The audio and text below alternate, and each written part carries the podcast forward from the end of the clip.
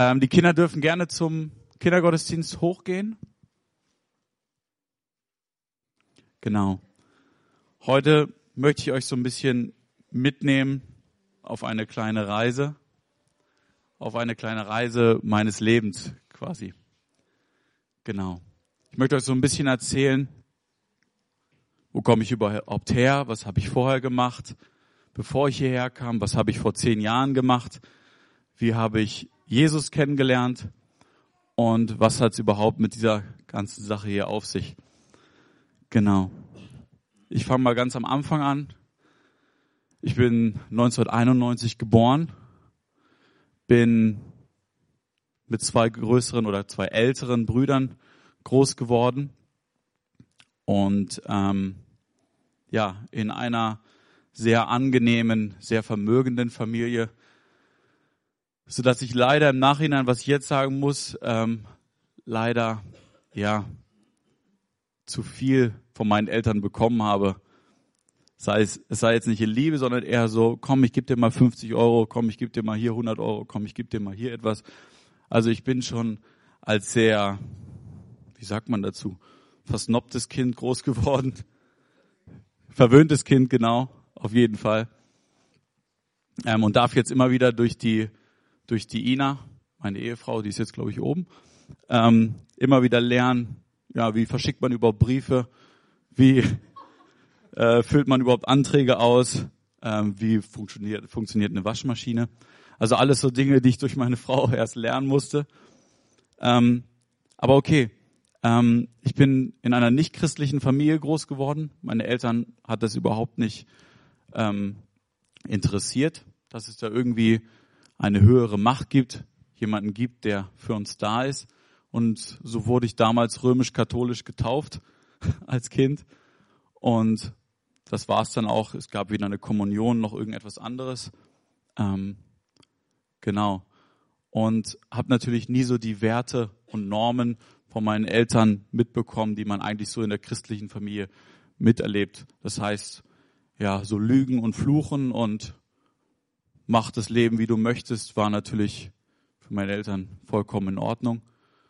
Und ähm, meine zwei älteren Brüder, die waren immer sehr ja, Ebenbild meines Vaters. Ah, ich mache Abitur, ich studiere Medizin oder Lehramt und äh, gehe dann in die große Welt, so wie Papa es mir gesagt hat und wie Papa es gefällt. Und ich habe halt immer als Kind gesagt, nee, ich mache das gar nicht so, wie ihr es wollt. Ich mache mein eigenes Leben. Ähm, bin auch der Einzige in der Familie, der irgendwie was mit Musik zu tun hat. Und habe dann gesagt, okay, ich nehme mein Leben in die eigene Hand. Habe natürlich viele Schulverweise durchmachen müssen, viel, Schlechtes erlebt, ähm, vielleicht auch eventuell einen falschen Freundeskreis kennengelernt, wo ich ähm, dann mit Alkohol angefangen habe. Ähm, natürlich auch immer wieder ähm, Bekanntschaften hatte auf irgendwelchen Partys. Ähm, und natürlich, äh, was ganz, ganz extrem hart war für mich, ähm, dieser Drogenkonsum früher, den ich hatte. Also es gibt, glaube ich, bis hin, dass ich mir keine Spritze gesetzt habe, sonst alles, was ich mal ausprobiert habe. Und ähm, demnach war das eine sehr schwierige und harte Zeit für mich. Ähm, vor allem, weil, jetzt kommt der emotionale Part, ähm, was ich nie so kennengelernt war, war von meinem Papa so diese Vaterliebe. Komm, ich nehme dich in den Arm, ich habe dich lieb, ich kümmere mich darum. Bei meinem Papa war es immer so, komm, ich überweise dir 1000 Euro und alles ist gut. Ähm, ja, und ich habe mir eigentlich eher so gewünscht, komm, lass uns doch lieber arm sein und du schenkst mir deine Liebe, anstatt dass wir irgendwie uns ums Geld keine Sorgen machen müssen. Ähm, meine Mutter war da ganz anders. Die war sehr fürsorglich, die war sehr liebevoll. Ähm, aber ich habe mir das immer von meinem Vater gewünscht. Und so war es natürlich auch bei meinen Brüdern. Der Älteste war immer irgendwie unterwegs, Medizin studiert, hat gesagt, pff, ich habe nichts mit dir zu tun. Keine Ahnung, man hat sich wirklich, also ganz ehrlich, nicht groß aus, ausgetauscht. Vielleicht mal Hallo gesagt, Tschüss gesagt, einen Film zusammen geguckt, aber nie so die enge Beziehung. Und mein mittlerer Bruder, der zwei Jahre älter ist, ähm, der war vollkommener Atheist. Also der hat immer gesagt, zu 99,9 Prozent werde ich 100 pro 100% kein Christ werden. Und der hatte damals Freunde in seiner Klasse, die eben in eine Freikirche gegangen sind und haben immer gesagt, komm Niklas, komm doch mal mit. Komm einfach mal mit, die Gemeinschaft ist schön und so. Wir laden dich herzlich ein. Und er ist immer wieder mitgegangen und hat dann gesagt, ja, die Gemeinschaft finde ich ganz schön, aber das war's dann auch, weil da oben gibt's ja eh nichts. So, und er hat mich das auch immer spüren lassen, so, er wollte keine Nähe zu mir haben, er wollte keine Zeit mit mir verbringen. Ähm, und irgendwann kam aber diese Zeit, ähm, wo mein Bruder plötzlich so, eine, so ein komisches Lederbuch in seinem Zimmer liegen hatte. Diese Bibel in seinem Zimmer liegen hatte. Und ähm, ich ganz verstaunt darüber war, okay, was ist mit ihm passiert? Also er ist wohl immer öfters hingegangen in diese Gemeinde und kam plötzlich irgendwann wieder und sagt so zu mir, du, ich liebe dich. Ich liebe dich so, wie du bist und ich freue mich, dass du mein Bruder bist und nimmt mich in den Arm. Und ähm, ich dachte so, meine Güte, was ist denn mit dem passiert? Die haben irgendwie Gehirnwäsche gemacht oder so.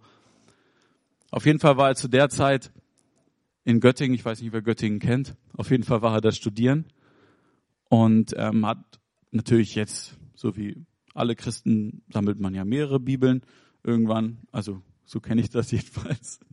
Auf jeden Fall hatte eine, er, er hatte immer eine mit unterwegs und eine war zu Hause. Und diese Bibel lag eben zu Hause auf seinem Tisch. Und ihr könnt euch das so vorstellen, wir hatten links sein Zimmer, rechts war mein Zimmer.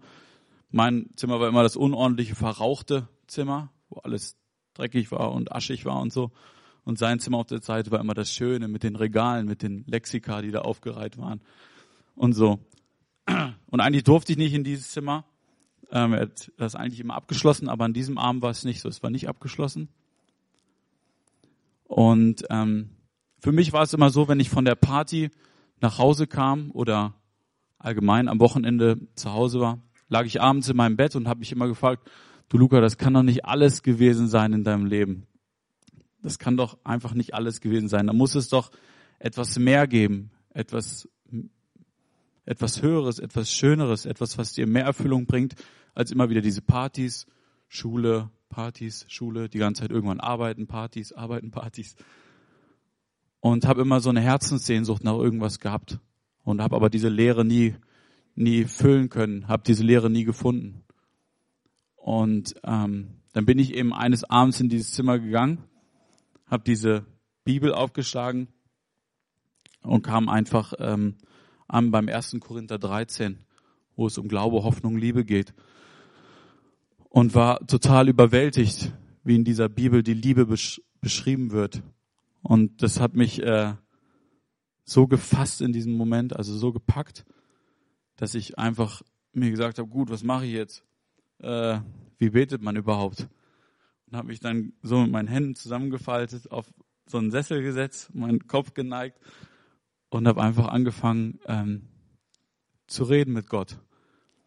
Und in diesem Augenblick ist mir das Krasseste überhaupt passiert, ähm, dass ich wirklich gespürt habe, wie jemand hinter mich geht und seine Hände auf mich legt, auf meine Schultern legt.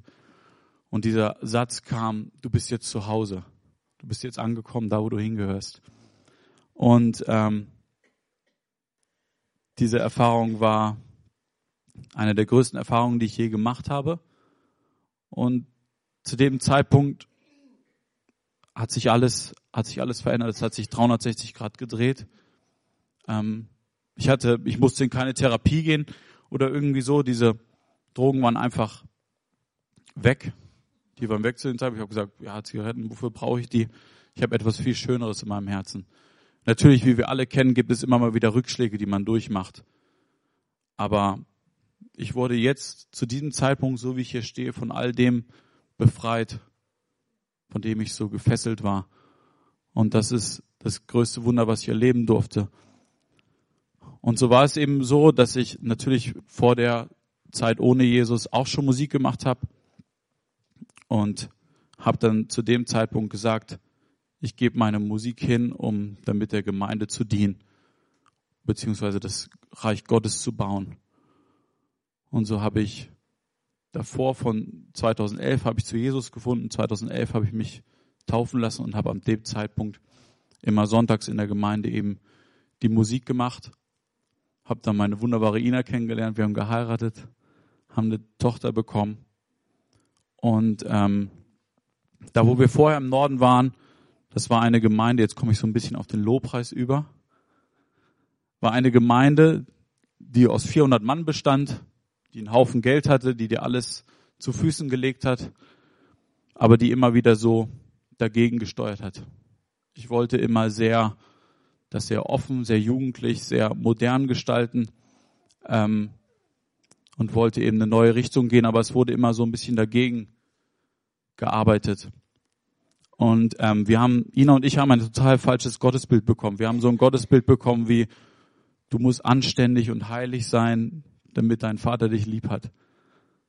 So, und das war total, ich habe wirklich mir monatelang immer Gedanken gemacht, oh je, jetzt habe ich vor drei Monaten das und das gemacht und das lässt mich nicht mehr los und wer vergibt mir das überhaupt?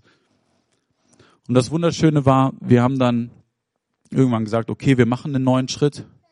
Wir ziehen um, wir ziehen hier runter in den Süden und haben eine wunderschöne Gemeinde kennengelernt, wo ich reinkam und plötzlich mich, ja, wie soll ich das sagen, äh, wo mich plötzlich Männer eines höheren Alters plötzlich in den Arm nahmen und mich drückten und mich küssten und sagten, schön, dass ihr hier seid. Und ich dachte so, hä, was ist das?